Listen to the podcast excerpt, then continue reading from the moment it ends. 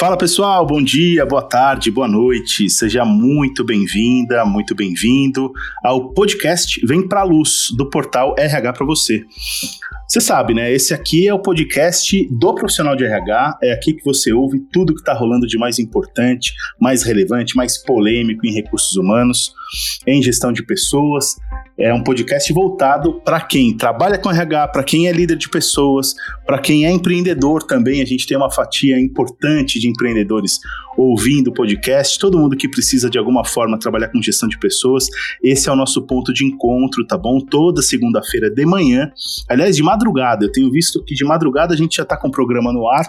Então, toda segunda-feira, confere lá, assina. A gente está no Spotify, a gente está no Google Podcasts, no Apple Podcasts, então é bem fácil acompanhar os programas conforme eles são lançados.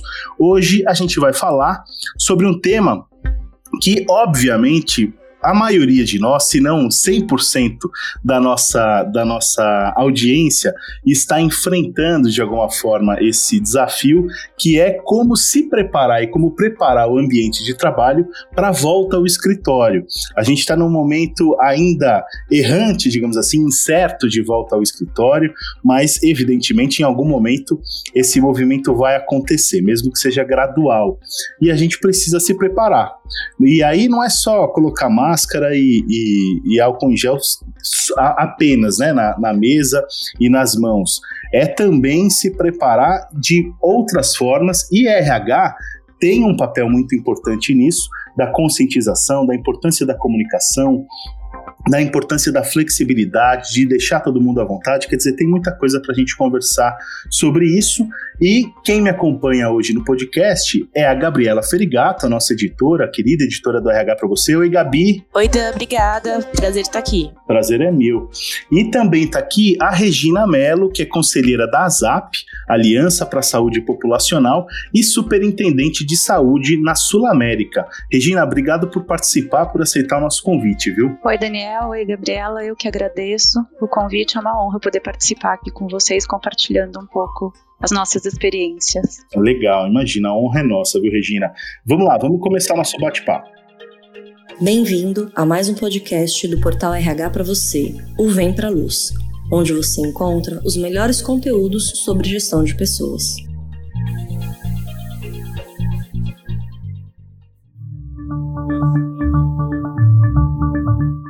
Olá, sou Lilia Aro, coordenadora de implantação de soluções para o RH na Starsoft. A Starsoft destaca-se entre as melhores fornecedoras de soluções para recursos humanos e departamento pessoal do Brasil. Com a rápida implantação e interface amigável, a Starsoft mantém operações em todo o território nacional e cinco países da América Latina. Em momento tão difícil como enfrentado atualmente, devido à pandemia da Covid-19, as empresas tiveram que adaptar a sua gestão aproximando-se muito mais dos seus colaboradores a fim de manter a performance de suas atividades. A área de recursos humanos deixou de ser um mero departamento de pessoal para se tornar peça-chave para o acompanhamento das mudanças dentro da organização. Dito isso, contar com uma solução para a gestão de pessoas que acompanhe o crescimento de sua empresa em qualquer cenário, promovendo controle em todas as áreas, e mantendo as informações integradas e consolidadas passou a ser fundamental para uma boa gestão corporativa. Por isso, conte com a Starsoft, uma das melhores desenvolvedoras de soluções para RH do Brasil. E tenha mais tempo para focar no bem mais precioso de sua empresa, as pessoas.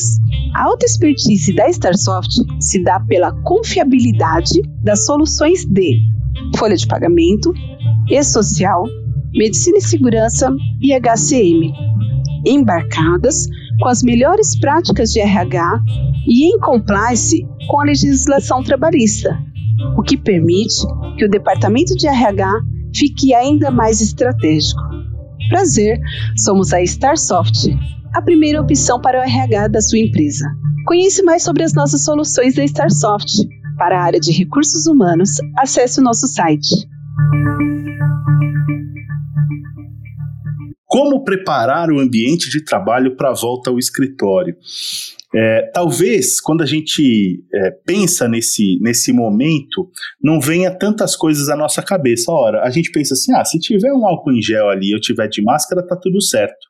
Mas, dependendo da, da empresa, do tamanho da empresa, do perfil das pessoas, a coisa pode não ser tão simples assim. Então, eu queria começar o nosso bate-papo, Regina, Gabi, é, falando sobre quais são né, os principais cuidados e orientações que os líderes organizacionais devem estabelecer a partir do momento em que for possível retornar fisicamente aos escritórios. Como é que você está vendo esse, esse cenário todo, Regina, principalmente na Sul América é, também a Zap está envolvida nisso. Eu tenho acompanhado as lives da Zap é, de, no, no, Instagram, que são muito bacanas, tem um conteúdo muito bacana lá. É, como é que você está vendo esse cenário todo? Ainda, como eu falei lá no começo, né, ainda incerto, mas de alguma forma a gente vai ter que, que enfrentar esse, esse momento, né? E aí eu queria saber como é que você está percebendo tudo isso. Bom, primeiro, é, Vou falar um pouquinho da ZAP, né? Muito, não é nem falar, é dizer que a ZAP tem essa missão de disseminar o conceito de gestão de saúde populacional. Perfeito. Né, e influenciar é, de uma forma positiva né, a saúde e a sustentabilidade desse sistema. Então, tudo isso, né, até essas discussões fazem parte dessa missão é, da ASAP. E realmente a gente está num momento é, muito incerto que nós também participamos aí junto com a BRH é, do Fórum é, para a Saúde, né, Fórum Nacional da Saúde Corporativa, no qual participam cerca de 20 empresas, e a gente tem coletado o que as empresas e como as empresas têm se preparado para esse momento, que como você colocou, ele é muito maior do que simplesmente uma disponibilização de um álcool em gel ou de máscaras. Né? E a gente tem uma variação gigantesca né? Porque nós temos empresas distintas, muitas vezes setores distintos, é, grandes variações dentro da mesma empresa, com realidades diferentes. Então, numa mesma empresa, essas empresas maiores, nós temos muitas vezes o setor de vendas, que vai a campo, né, que tem os contatos com seus clientes, o back-office, o setor de produção, as pessoas que ainda continuarão em home office, empresas nacionais e multinacionais com regras diferentes a serem seguidas, é, é, empresas com multissítio, né? Então, empresas com é, com plantas diferentes, plantas né, com espalhadas no Brasil em, todo. Em cidades distintas, é. em cidades que vão poder abrir, outras que não. Então, toda essa complexidade tem que ser colocada né, nesse preparo. E o mais importante, né, além de toda essa questão é que nós estamos falando de pessoas. Né? Então, pessoas com diferentes expectativas, com diferentes necessidades, colaboradores que querem voltar, que querem manter seus empregos, que estão se vendo né, com risco de perder empregos e com muitas incertezas, colaboradores com medo de pegar alguma coisa, né, de serem contaminados e, e então preferem continuar em casa aqueles que têm situações frágeis no domicílio, né, na casa, com quem eles convivem. Então é uma é uma complexidade gigantesca aí que a gente precisa realmente se preparar tanto individualmente quanto corporativamente. Ô Regina, você sabe que eu tenho visto, é, nesse momento, eu acho que o benchmarking nunca foi tão valioso, assim, porque eu tenho visto que as empresas olham muito umas para as outras para também entender como elas podem agir, né? Pô, como é que esse, esse, esse player estão atuando, como é que eles estão com, se comunicando com os seus funcionários, como é que eles estão agindo, para poder ter uma base, é, porque é tudo muito novo, né? Mas ao mesmo tempo, como você mesma disse, cada empresa tem um tipo de perfil de pessoas, né, de head, headcount, mas mais do que isso, né, cada pessoa se comporta de um jeito, tem pessoas que estão querendo voltar já, tem pessoas que falam, não, eu não vou voltar nem é, de jeito nenhum, porque assim, é, é, eu vou colocar em risco as pessoas com quem eu moro, aquela coisa toda. Então, é, esse nível de complexidade é, eu imagino, o RH está preparado para lidar com isso, mas ao mesmo tempo ele precisa olhar para fora, né? E, e, eu acho que a Zap ela, ela promove isso também. Eu queria que você falasse um pouquinho dessa troca, desse, desse grupo de 20 empresas. O que, que você tem ouvido, que você pode contar para a gente, é claro, de como essas empresas estão estão contornando esse problema, contornando talvez não seja a, a, melhor palavra, mas lidando diariamente com esse problema, com esse desafio e, e projetando as próximas semanas e meses, né?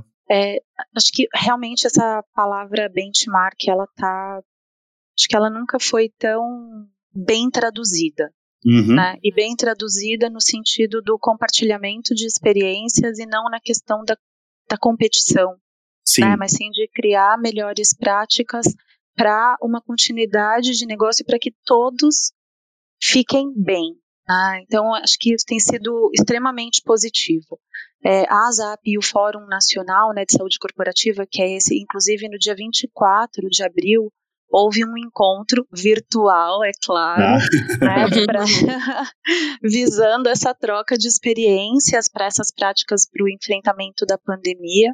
É, foram abordados temas desde impacto econômico, social e os protocolos adotados para a prevenção e o acompanhamento dos colaboradores que estão em risco, né? Todos nós, né, na verdade. É, e aí o que esse, assim, o que foi muito compartilhado, né? Primeiro que, como tem muitas empresas de serviços, que a grande parte das equipes estão em home office, como é o caso da Sua América, né? Então a Sua América hoje está com praticamente 100% da equipe em home office. É, estão presenciais, é, apenas aí falando do todo, né? Dessas, dessas empresas que compartilharam essa experiência estão é, só com cargos presenciais, aqueles, que, aqueles ou as tarefas, principalmente de formato de produção industrial, e aí estão trabalhando com alterações de horários, com variações de carga horária, com liberações de férias, estão fazendo o máximo para minimização da circulação de pessoas no de ambiente pessoas, de trabalho. Sim. Isso. É, além disso, é, foram para as equipes que precisam estar, aí sim, as medidas de proteção individual e as medidas de distanciamento, né, de proteção dos colaboradores, e aí é, muitas, muitas dessas empresas fazendo teste de temperatura na chegada, higienização dos postos de trabalho, a disponibilização de álcool gel, máscaras, além das orientações né, de boas práticas. Isso para aquelas que precisam, que não tem como é, fazer o home office. É, e os protocolos, o que a gente percebe é que tem uma grande variação mesmo de protocolos conforme a, a natureza do negócio e a regionalização. Então, tem essas variações que são variações importantes, sempre respeitando o que é aquele fio condutor que está já bem estabelecido, mas com variações importantes conforme a natureza do negócio e a região na qual essa empresa está localizada. Ô, Regina, olha que engraçado. Quando você falou, fizemos uma reunião, já automaticamente associei que era virtual. É, Olha que isso, é como já mudou a nossa cabeça. E é isso mesmo que eu ia trazer, né? Como já mudou. Será que vai seguir assim? Porque quando você falou, fizemos uma reunião, já na minha cabeça, ah, virtual, né? Claro. então, assim, e a gente tá falando muito desse novo normal, né? Qual será o novo normal? E tudo isso que você já trouxe pra gente hoje, como vai mudar, né? Ah, a estrutura das empresas e até para é, trazer algumas informações aqui no nosso bate-papo, é, eu estava lendo sobre a, algumas recomendações da Organização Internacional do Trabalho, que recentemente publicou um guia prático de como os empregadores e, empregados deverão agir no ambiente de trabalho, né, nesse novo normal, né, alcunha do novo normal. E aí esse guia tem algumas ações, eu vou trazer aqui, só para é, ajudar a gente também na, no bate-papo. É, são 10 ações, e a primeira é formar uma equipe conjunta para planejar e organizar o retorno ao trabalho, é, decidir quando reabrir, quem retornará ao trabalho e de que forma, adotar as medidas de engenharia organizacionais e administrativas, promover a limpeza e desinfecção do ambiente de trabalho, prover meios para a higiene pessoal, prover os equipamentos de proteção e higiene pessoal informar o seu uso correto, manter a vigilância de saúde, considerar outros perigos, incluindo o psicossocial, revisar os planos de preparação de emergência, revisar as, e atualizar as medidas preventivas e de controle que envolvem a situação. É, é bastante coisa, né, Regina? E aí, pensando nisso, eu, estou pensando na importância do RH e também da, das empresas criarem um comitê. Como você é, enxerga isso? Como é, pode dar um, o start em todas essas ações? E claro, né, cada empresa é uma empresa, diferentes portes, estrutura. Como isso pode ser organizado? Gabriela, você pegou e falou tudo que, tá, que eu pensei, né? Bom, gente, esse foi o podcast. tudo que a gente está estudando realmente, Tem tudo que está sendo né, feito. É, não, poxa, Gabriel. Não, brincadeiras à parte. Vamos meditar. É isso mesmo. Tudo começa é, da criação dessa equipe multidisciplinária e muito encabeçada pelo RH, mas é importantíssimo que o RH não, não está e não pode estar sozinho nisso. Né? Essa é uma ação da companhia. O que a gente também vê que é extremamente importante é o envolvimento da alta liderança. Né? E o RH trabalhando como esse articulador, a gente também, nós, então, aí falando da empresa é, da, da América, né? A América montou sim um comitê multidisciplinar. Então, a primeira coisa que nós fizemos foi a ativação do nosso plano de, de continuidade de negócio, né? E nós já estávamos com isso preparado há vários anos, a gente já teve que fazer essa ativação em outros momentos de crise, como na, na greve dos caminhoneiros, né, uma realidade muito diferente, mas uhum. foi um primeiro, um dos primeiros testes aí. Mas então essa ativação desse plano de continuidade de negócio e nós temos um comitê, então, e é justamente um comitê que a gente chama de comitê de crise, e que é composto desde os nossos executivos, então o nosso, o nosso comitê executivo também é, tem essa pauta e se reúne diariamente para falar sobre esse assunto, assim como o RH, nós temos uma equipe também é, focada é, no Lean, a gente tem uma parceria com o Lean Institute, então de toda a parte de gestão visual e a gente vai utilizar muito isso, isso está sendo muito planejado para o retorno é, também. E uma parte importantíssima e muito focada no RH mesmo, é, e a equipe de comunicação, que é comunicação, comunicação e comunicação. Uhum. Né? Desde o momento em que cada um dos colaboradores foi para sua casa, ou aqueles que tiveram que ficar né, aí nas, nas diversas empresas em que precisaram manter, é muita comunicação e isso também no compartilhamento nesse fórum foi muito falado, que são os canais de comunicação e de ida e de vinda, né? Então, como você comunica para o colaborador e todos os canais que nós podemos abrir, e aí seja digitais ou os diversos canais, para receber também o que está, é, as sugestões ou as angústias, as necessidades desses colaboradores.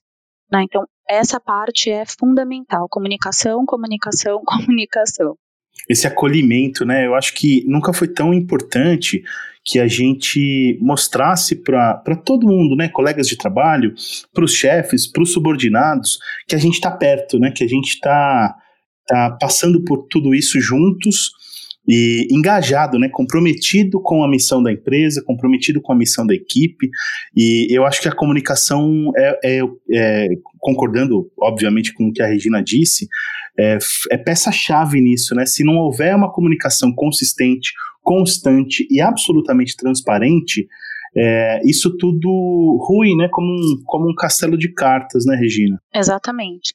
E é importante a, a, os colaboradores entenderem essa consistência mesmo dessa, uhum. dessa comunicação, esse estar próximo, essa a, demonstrar como é genuína a preocupação com a saúde desse, desses colaboradores e dos seus familiares, assim como a consistência na comunicação de como é importante manter o negócio viável.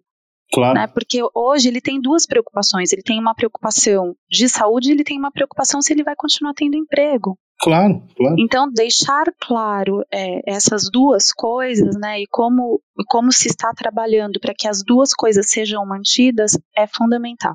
E a gente tem visto muito isso nesses benchmarks aí, nessa, nessa, nesse trabalho das, das nossas empresas parceiras.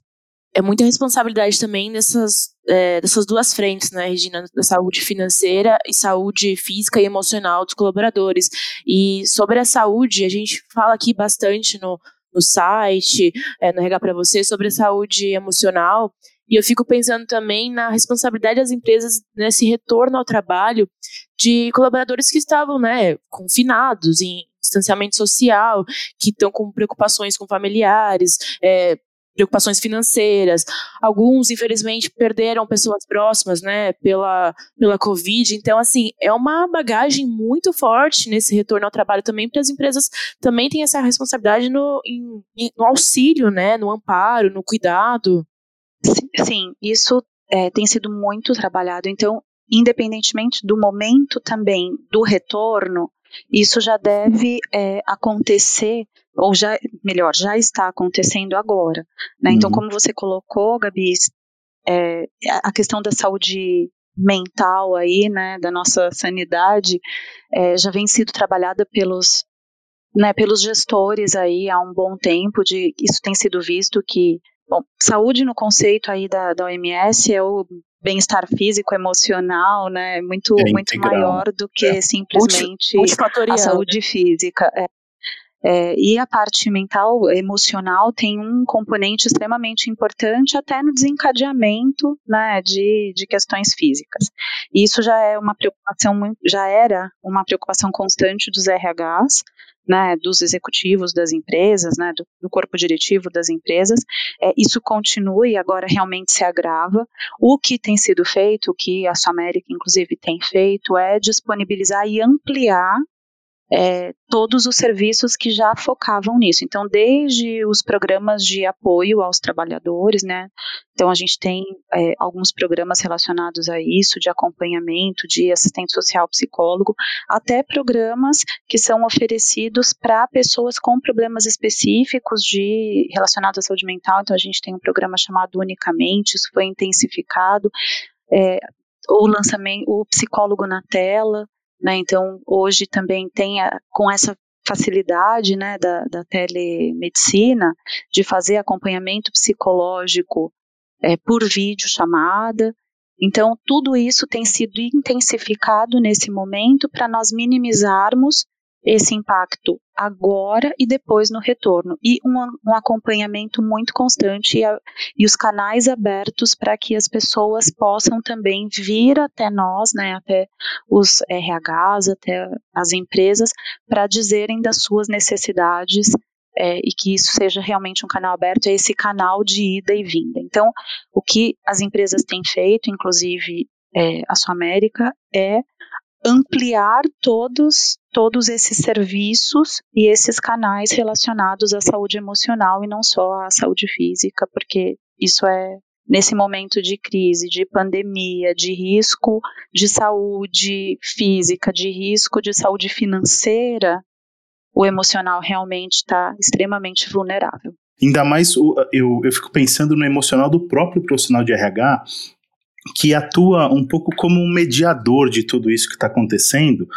E agora, nesse período em que a gente começa a falar de retorno aos escritórios e tudo mais, o RH ouve, ele, ele normalmente o RH acaba sendo o, os ouvidos da organização de, de alguma forma, então ele ouve de tudo, né? Gente que quer voltar, gente que não quer voltar, é, e, e, e as variáveis disso, né? Como voltar, quantas pessoas podem estar no mesmo ambiente, como, como vão acontecer as reuniões ou eventos corporativos no ambiente de trabalho.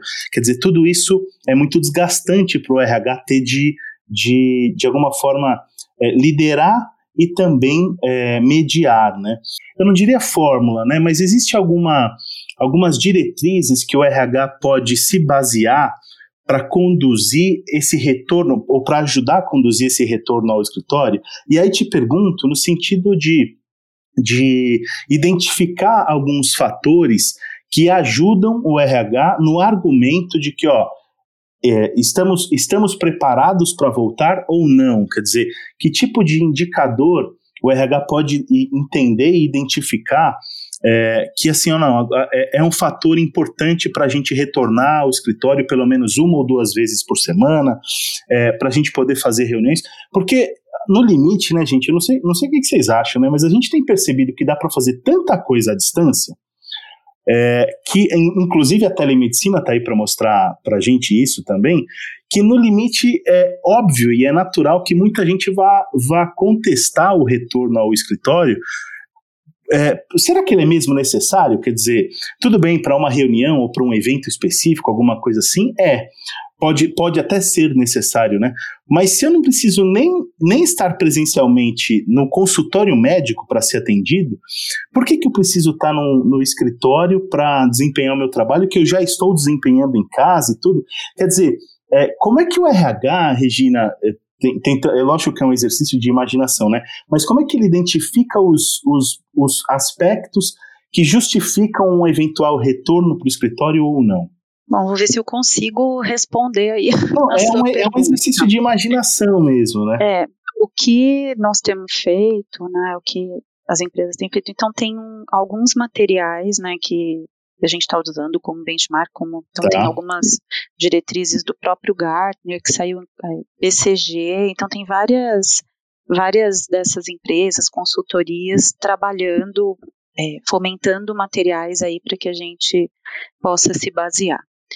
É, o que nós temos feito primeiro é e, e, o que tem nesse material, né, é que a primeira coisa antes de se, de se iniciar qualquer é primeiro ter uma decisão, que é o que você colocou, uma decisão da própria empresa de qual é a necessidade. Então, tem empresas que hoje têm espaços é, que são empresas menores até e com espaços compartilhados, que eles próprios estão se questionando se eles precisam voltar a ter estrutura física. Né? Então, falando de forma generalizada, primeiro é a decisão da necessidade ou não do retorno.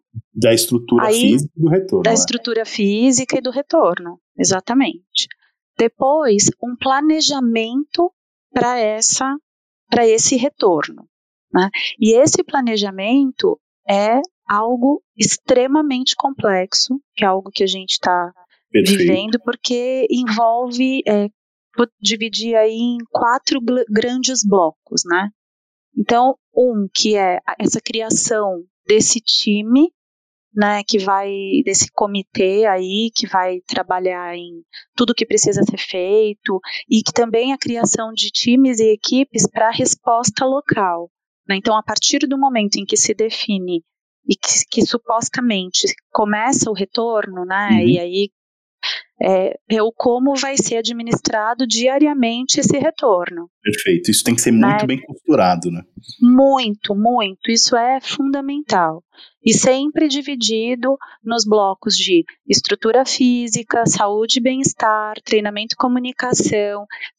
Sempre vai precisar ter essas, essas divisões aí. Perfeito, perfeito. Depois, o como você constrói um local de trabalho seguro. Então, desde equipamentos de proteção individual que são necessários, né, máscara, álcool gel, dependendo da ocupação, luva. Dep então, tem uma série de equipamentos de proteção necessários para esse momento. Depois, as regras para a utilização desses equipamentos. Né, porque o que a gente vê é que muitas vezes está disponível e o uso não é adequado. Não é adequado, é verdade. Então, tudo isso também precisa ser construído. Depois, é, os, as regras e os materiais de desinfecção, e aí falando de é, do geral, né? Não, não individuais. Então, desde mesas, né, é, posições de trabalho, como elas devem ser higienizadas, frequência, até ar-condicionado. Então, tem empresas que têm a possibilidade de não utilizar ar-condicionado, que podem abrir as janelas. Então, o que a gente tem ouvido é que muitas empresas vão trabalhar sem ativação de ar-condicionado. Tem outras que isso é impossível. Então, qual mudar a frequência de limpeza de filtro, de troca de filtro. Então, são coisas é, muito que você fala, nossa, isso aí é tão pequeno, né? Mas tudo isso. É, junta tudo, é, é um mosaico super complexo. Exatamente. As normas de distanciamento social. Então, é, distanciamento social, dois metros entre as pessoas, então quais estações de trabalho, se elas vão, se vai mudar a estação de trabalho, não vai mudar uhum. a estação de trabalho, se vai se inutilizar livres, algumas, né? exatamente, vai inutilizar algumas, e aí, olhando toda essa questão e a sua capacidade física, você tem que também é, conseguir fazer a conta aí de trás para frente de quanto você consegue receber de pessoas. Perfeito. Numa primeira onda, depois numa segunda onda e assim gradativamente. E acompanhando diariamente o que acontece com essas pessoas que estão retornando para que possa ter uma mudança no plano caso necessário. Uhum. E muita identificação visual. Então, isso falando de local de trabalho. Depois, o outro bloco é o bloco de saúde e bem-estar do colaborador. E, e é, esse bloco de saúde e bem-estar vai desde a identificação é, de como esse, esse colaborador está fisicamente, o como ele está se sentindo, o quão preparado ele se sente, né? não é nem como que ele está, o quão preparado ele se sente para retornar ao trabalho, com quem ele convive, qual a forma de transporte que ele utiliza, porque tudo isso tem que ser pontuado, tem que ser colocado nessa equação para poder ter a construção das ondas de retorno. Né? Então esse é... e o último bloco e não, na verdade, assim, acho que eu não é o mais importante, mas é o que faz com que todos os outros funcionem bem, que é treinamento e comunicação. Perfeito. Então essas são as as regras, assim, os quatro blocos principais para que a gente possa fazer esse planejamento. E, e assim, é o que nós estamos vivendo, né? Então é extremamente complexo, vai desde é, envio de questionário para os nossos colaboradores. Então, no nosso caso, nós enviamos um questionário para todos os colaboradores para entender essa realidade dele é, e para daí coletar. E aí a equipe de saúde né, de saúde corporativa, isso também é uma coisa importante de, de compartilhar. É, o que nós estamos vendo, é, e aí isso é depoimento de muitas empresas, né, que mesmo nas empresas que a equipe de saúde corporativa não era tão valorizada ou não era não era ela quem dava a última palavra, isso está se invertendo, né? Nesse momento não se faz nada sem o aval da equipe de saúde corporativa, né? É verdade. É hora de confiar nos médicos, na ciência é, e, obviamente, entender o movimento do mercado como um todo. Faz todo sentido. E, e Regina e Dan, eu estava pensando aqui em todas essas mudanças, tu, bastante do que a Regina trouxe da, da Organização Internacional do Trabalho. Muitas das mudanças envolvem é, mudanças físicas, de estrutura, né, de aquisições, de equipamento, testagem, por exemplo, testagem né, de, é, da Covid. E eu fiquei pensando, eu não sei se você escuta bastante isso das empresas também, Regina, mas que é uma a preocupação financeira, né, da saúde financeira das empresas que já estão vivendo uma crise muito forte e aí e ainda né, nisso tudo terão que adaptar e investir, claro, investir para continuar, investir para pensando na saúde, né, na continuação dos negócios, mas acredito que a questão de investimento e o quanto terá de ser investido nisso tudo seja uma preocupação também, né? É uma preocupação, né, uma preocupação que eu é uma preocupação muito genuína e isso também tem que entrar na equação é, desse, dessa, inclusive, escalada de retorno. Né? Então, é o que a gente estava comentando antes, tem que, para mim, esse entra naquele ponto da decisão. Né? A decisão do ele vai ter um espaço físico, vai manter um espaço físico ou não. A decisão se ele tem um espaço próprio e ele vai manter esse, esse, esse espaço próprio. E tem outras empresas que têm espaço próprio em outro e tem espaço que é, por exemplo, que está em nesse em coworking. Então que também é, eu mantenho aquilo ou não. Então é, isso entra nessa questão da decisão, porque tudo isso tem que ser colocado nessa contabilização e, e o entendimento da própria empresa o quão preparada ela está para é, disponibilizar é, esses valores. Né? Então, o que nós temos visto é a primeira coisa, a preocupação incessante com a saúde dos colaboradores, Né? Há necessidade desse, desse retorno, quando possível, quando bem estabelecido, com todas as normas de proteção e com a equação do quanto eu tenho capacidade para administrar tudo isso financeiramente. E aí cada empresa vai, vai ter que administrar de uma forma. Infelizmente, para isso a gente não consegue ter uma. E é o planejamento que você disse que é tão importante, né? Extremamente importante. Extremamente importante. Agora, a fórmula que acho que todo mundo quer, infelizmente, não tem. Não tem, Não não. existe, não. Sem Não nenhuma. existe, se não. Se fosse tão simples, não né? A gente ia vender essa Exatamente. fórmula, viu? A gente fazia uma sociedade com a Regina E saía da E- crise. e saía da crise vendendo essa fórmula aí. Regina, é, eu queria, queria agradecer imensamente a sua participação no nosso podcast. Você trouxe insights muito legais.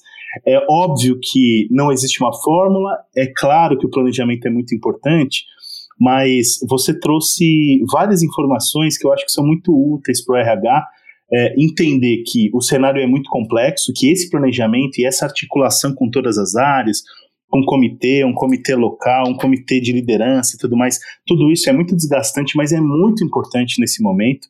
Então, queria agradecer imensamente por você ter aceitado o nosso convite, agradecer a Zap também, que é uma, uma parceira super importante para a gente e que faz um trabalho brilhante é, em tudo que tange a saúde populacional e a disseminação de conteúdo e conhecimento é, nesse, nesse, nesse segmento. E desejar muito sucesso para você, viu, Regina? Eu que agradeço o convite, foi, foi um prazer aqui participar. Vocês realmente nos deixam muito à vontade e compartilhar essas experiências é sempre bom. Nós estamos à disposição. A, a Zap agradece muito o convite. Legal, muito obrigado, Regina. Gabi, obrigado pela participação. A Gabi lacrou logo na primeira pergunta dela, ela já falou tudo que a gente tinha que falar, mas a gente ficou enrolando mais uns 20 minutos, né? Imagina, obrigada. Obrigada, Regina. Foi um prazer e obrigada por compartilhar tanto conteúdo com a gente aqui no momento que é conteúdo é tão necessário, né? Também. Eu que agradeço, Gabi. Tudo bem que você queimou a largada, Gabi. Ah. Brincadeira, Gabi. Na verdade, você fez a inserção para a gente conseguir discorrer sobre o assunto. Agora eu vou ficar te devendo outro podcast. Vou cobrar.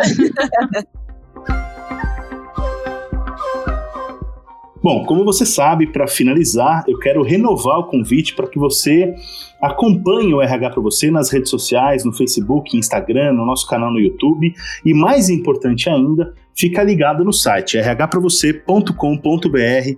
Lá a gente tem posts, conteúdos novos todos os dias, vale a pena ficar sintonizado. Eu espero que você tenha gostado do nosso bate-papo de hoje. Um grande abraço e até mais.